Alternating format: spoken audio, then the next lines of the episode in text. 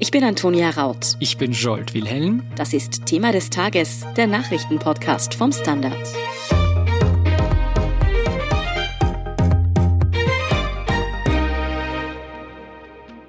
In Russland protestieren tausende Menschen wegen des Urteils gegen den Regierungskritiker Alexei Nawalny. Der Oppositionelle wurde zu dreieinhalb Jahren Straflager verurteilt. Angeblich, weil er gegen Bewährungsauflagen verstoßen hatte, doch seine Anhänger sehen einen klaren Versuch Putins, seinen Gegner mundtot zu machen. Denn nur einige Monate zuvor wurde ein Giftanschlag auf Nawalny verübt. Warum der russische Präsident solche Angst vor ihm hat, wieso Putin gerade jetzt gegen ihn vorgeht und ob Nawalny diesen wirklich stürzen könnte, erklärt Andrei Balin, Russland-Korrespondent vom Standard.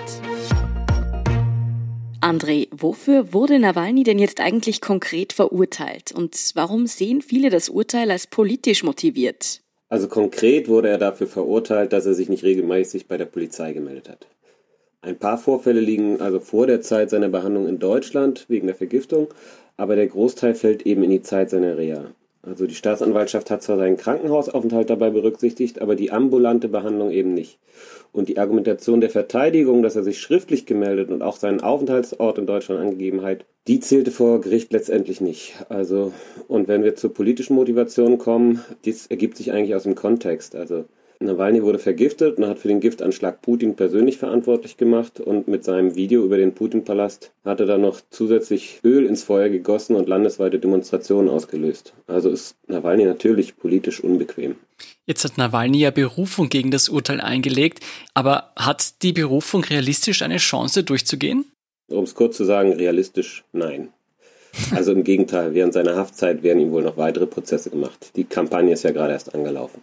Den Giftanschlag, wegen dem Alexei Nawalny in Deutschland behandelt wurde, den hast du bereits angesprochen. Er selbst macht ja den russischen Inlandsgeheimdienst für den Anschlag verantwortlich. Gilt das denn mittlerweile als gesichert? Also Nawalny hat zumindest gute Indizien für die These geliefert. Also die Recherchen dazu stammen ja eigentlich nicht von ihm, sondern von mehreren Medien, also darunter auch der Spiegel und der britischen Investigativplattform Bellingcat. Und die haben ja Telefon- und Flugzeugdaten ausgewertet, die sie auf dem Schwarzmarkt gekauft haben und haben dann festgestellt, dass es ein Team von Geheimdienstlern gab, das Nawalny in den letzten Jahren auf allen seinen Reisen verfolgt hat. Und Putin hat das später dann auch zugegeben und gesagt, also wenn jemand gegen den Staat arbeitet, müssen wir ihn auch beobachten. Was Putin dabei nicht erklärt hat, warum hatten die Geheimdienstler alle eine medizinische Ausbildung, warum saßen sie nicht im gleichen Flieger, sie waren also keine Beschatter, und warum hat einer dieser Männer dann auch noch, als er von Nawalny unter falschem Namen angerufen wurde, zugegeben, die Unterwäsche von ihm gereinigt zu haben. Also da sind viele Fragen offen geblieben. Und dass es bis heute in Russland überhaupt keine Strafermittlungen wegen der Vergiftung gibt, ist ein weiterer Beleg dafür, dass es von staatlicher Seite kein Interesse an der Aufklärung gibt. Und sich dann hinter Merkel zu verstecken, die angeblich Beweise zurückhält, ist dann doch ein bisschen arm. Alexei Nawalny dürfte aber doch selbst bewusst gewesen sein, dass wenn er aus Deutschland zurück nach Russland kommen will, dass ihn dort politische Verfolgung erwarten dürfte. Wieso ist er dann nicht einfach im Ausland geblieben? Also das wäre eine Frage für den Psychologen. Meiner Einschätzung nach ist Nawalny da auch so ein bisschen Opfer seines eigenen Rollenverständnisses geworden. Er hat sich ja das Image als furchtloser Korruptionskämpfer gegeben und dann kannst du eben nicht einfach Angst zeigen und zu Hause bleiben oder sagen im Ausland bleiben, sondern er musste zurück, obwohl er sicher damit rechnen musste, eingesperrt zu werden. Wenn Putin die Justiz so in der Hand hat, wieso hat er Nawalny eigentlich nicht schon viel früher wegsperren lassen? Also die Absicht dazu gab es ja auf jeden Fall schon viel früher. Eigentlich hätte Nawalny ja schon 2013 einsitzen sollen. Damals haben die Behörden gegen ihn diesen Fall Kirov Les ausgegraben, aufgerollt und wo er als Berater eines Gouverneurs angeblich einen Holzbetrieb geschädigt haben soll. Der Fall wurde dann übrigens später vom Europäischen Gerichtshof für Menschenrechte als politisch motiviert und willkürlich eingestuft, nur so nebenbei. Aber in dem Fall hat am Ende das politische Kalkül gesiegt, dass Nawalny im Gefängnis gefährlicher ist als in Freiheit. Und dann bekäme er nämlich das Märtyrer-Image. Und außerdem wollte der Moskauer Bürgermeister Sergei Sabjanin damals beweisen, dass er auch in einer offenen Wahl gewinnen kann. Damals durfte Nawalny also bei der Bürgermeisterwahl antreten und holte überraschend 27 Prozent. Das wiederum hat dem Kreml gezeigt, der kann gefährlich werden. Also darum hat Putin dann später auch ein Gesetz eingebracht, dass Vorbestrafte nicht mehr bei Wahlen kandidieren können. Und jetzt angenommen, Putin hat tatsächlich den Mord in Auftrag gegeben an Nawalny. Wieso ein Mord und nicht eine Verhaftung, wie sie jetzt stattgefunden hat? Auch das wäre eine, eine, Frage für den Psychologen. Äh, wenn ich spekulieren sollte, würde ich sagen, dieser Mord war ja eigentlich so geplant, dass es nicht auffallen sollte, dass es ein Mord ist. Aber hm. ich bin bis zum Ende nicht ganz sicher, dass es wirklich Putin ist oder nicht einer der aus dem Ruder gelaufenen Oligarchen, die um ihn herum sind. Nawalny hat sich tatsächlich auch in seiner Zeit genug Feinde gemacht mit seinen Videos, in denen er ja einige aus dem engsten Zirkel dort in die Bredouille gebracht hat. Im Moment sieht es so aus, als hätte Putin mit der Verhaftung Nawalnys dessen Popularität ja nur noch gesteigert. Allein in Moskau waren in den letzten Tagen stets Tausende seiner Anhänger auf den Straßen unterwegs und haben gegen den in ihren Augen unfairen Prozess demonstriert. Wie hat der Kreml auf diese Proteste reagiert? Im Prinzip ist das eingetreten, was der Kreml 2013 ja schon befürchtet hatte und weshalb mhm. Nawalny damals hat laufen lassen. Andererseits hat Nawalny im letzten Jahr ohnehin enormen Zulauf bekommen. Also die Vergiftungsaffäre, aber auch dieses Hammer-Video über den Putin-Palast, der 100 Millionen Mal geklickt wurde, die haben ihn zumindest im Internet sehr bekannt gemacht, auch wenn er im Fernsehen entweder verschwiegen wird oder als Betrüger gebrandmarkt, wie jetzt bei der Prozessberichterstattung. Auf die Proteste reagiert hatte Kreml wie üblich am Murmeltiertag, also mit immer den gleichen Methoden, Knüppel hol raus. Du hast eben schon angesprochen, dass die Anhängerschaft von Nawalny sehr angewachsen ist. Er hat mittlerweile ein regelrechtes Netzwerk, das sich übers ganze Land ausbreitet, aufgebaut. Aber wofür steht seine Anhängerschaft denn eigentlich genau? Also abgesehen davon, dass sie sich eben gegen das System Putin und die Korruption im Land richten.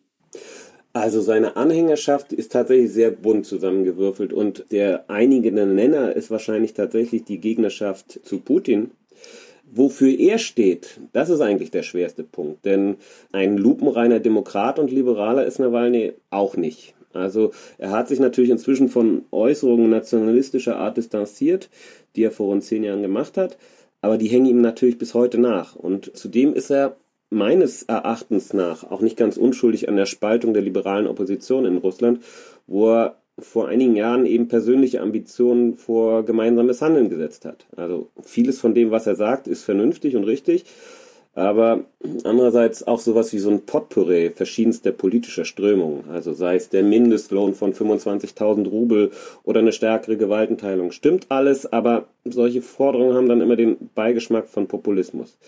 Und die wichtigste Funktion von Nawalny selbst würde ich daher tatsächlich im Kampf für mehr politische Transparenz und Korruption sehen. Also er ist der Trigger, der sozusagen gegen dieses System Putin angewendet wird. Seine Anhänger kommen aus den verschiedensten Schichten. Wird es Nawalny gelingen, diese Bewegung auch dann noch anzuführen, wenn er tatsächlich ins Straflager muss? Oder gibt es da andere Oppositionelle, die er vielleicht auch schon aufgebaut hat, sozusagen, die in der Zwischenzeit für ihn übernehmen würden?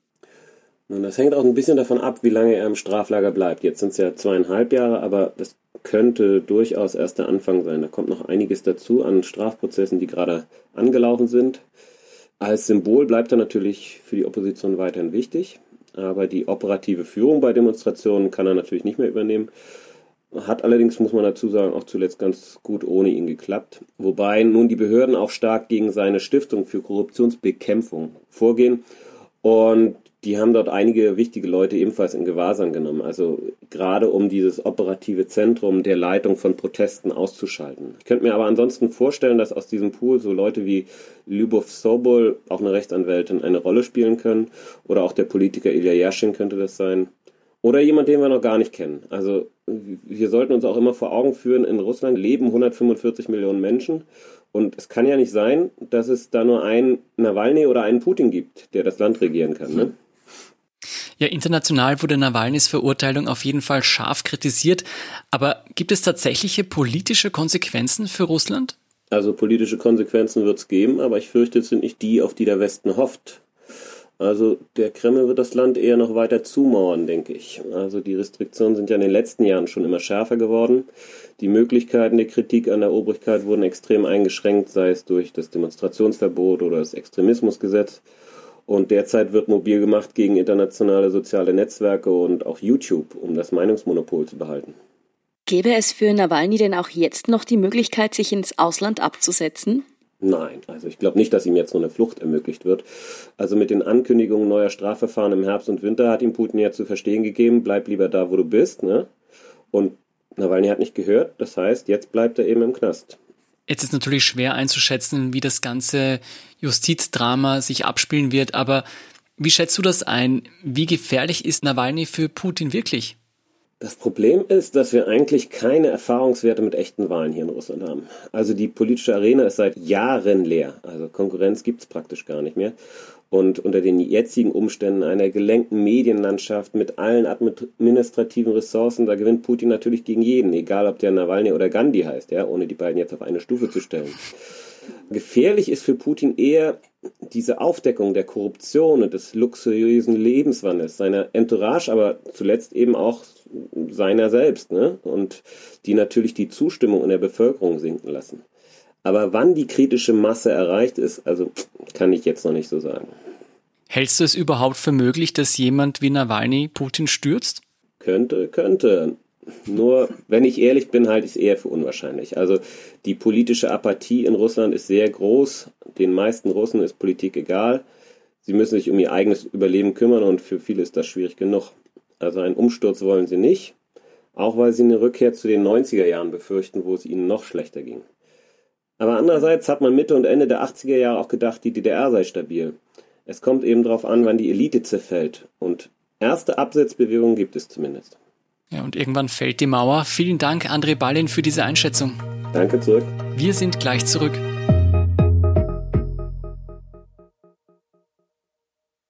Guten Tag, mein Name ist Oskar Bonner. Wenn man in stürmischen Zeiten ein wenig ins Wanken gerät, den eigenen Weg aus den Augen und die Orientierung verliert, dann ist es sehr hilfreich, wenn man etwas hat, woran man sich anhalten kann. Der Standard, der Haltung gewidmet. Jetzt gratis testen auf Abo der Standard AT. Und hier ist, was Sie heute sonst noch wissen müssen. Erstens. Laut EU-Parlamentariern hat EU-Kommissionschefin Ursula von der Leyen in vertraulichen Gesprächen Bereitschaft signalisiert, ein Zulassungsverfahren für russische und chinesische Impfstoffe zu eröffnen. Dafür müssten die Hersteller aber volle Transparenz zeigen. Der russische Vektorimpfstoff Sputnik V weist laut einer aktuellen Studie eine Wirksamkeit von 91,6 Prozent auf. Österreichs Impfplan hat unterdessen mit Verzögerungen zu kämpfen. Phase 2 beginnt zwei Wochen später als geplant. Auch Phase 3 verschiebt sich. Grund dafür sind Lieferschwierigkeiten und die Teilzulassung von AstraZeneca. Zweitens, aktuelle Untersuchungen in Österreich ergeben, dass sich die neuen Coronavirus-Mutationen hierzulande bereits weit ausgebreitet haben. Die Datenlage sei zwar noch lückenhaft, wie Forscher der Med-Uni Wien und Universität Innsbruck zeigen, es sieht aber so aus, als ob die ansteckendere britische Virusvariante bald dominant würde und das Bundesland Tirol habe mittlerweile ernste Probleme mit der südafrikanischen Mutation, gegen die die derzeitigen Corona-Impfstoffe nicht so gut schützen. Und drittens, US-Präsident Joe Biden hat begonnen, Teile der Migrationspolitik seines Vorgängers Donald Trump rückgängig zu machen. Eine Arbeitsgruppe soll sich mit den umstrittenen Trennungen von Familien an der mexikanischen Grenze befassen. Auch die Einbürgerung von in den USA lebenden Migranten soll erleichtert werden. Die Regierung kündigte zudem an, weitere Regelungen zu überprüfen, die Hürden für legale Migration darstellen. Mehr dazu und die aktuellsten Informationen zum weiteren Weltgeschehen finden Sie wie immer auf der Standard.at. Um keine Folge von Thema des Tages zu verpassen, abonnieren Sie uns bei Apple Podcasts oder Spotify. Unterstützen können Sie uns mit einer 5-Sterne-Bewertung und vor allem, indem Sie für den Standard zahlen. Alle Infos dazu finden Sie auf abo.derstandard.at und dst.at/supporter. Danke für Ihre Unterstützung. Ich bin Antonia Raut. Ich bin Scholt Wilhelm. Baba und bis zum nächsten Mal.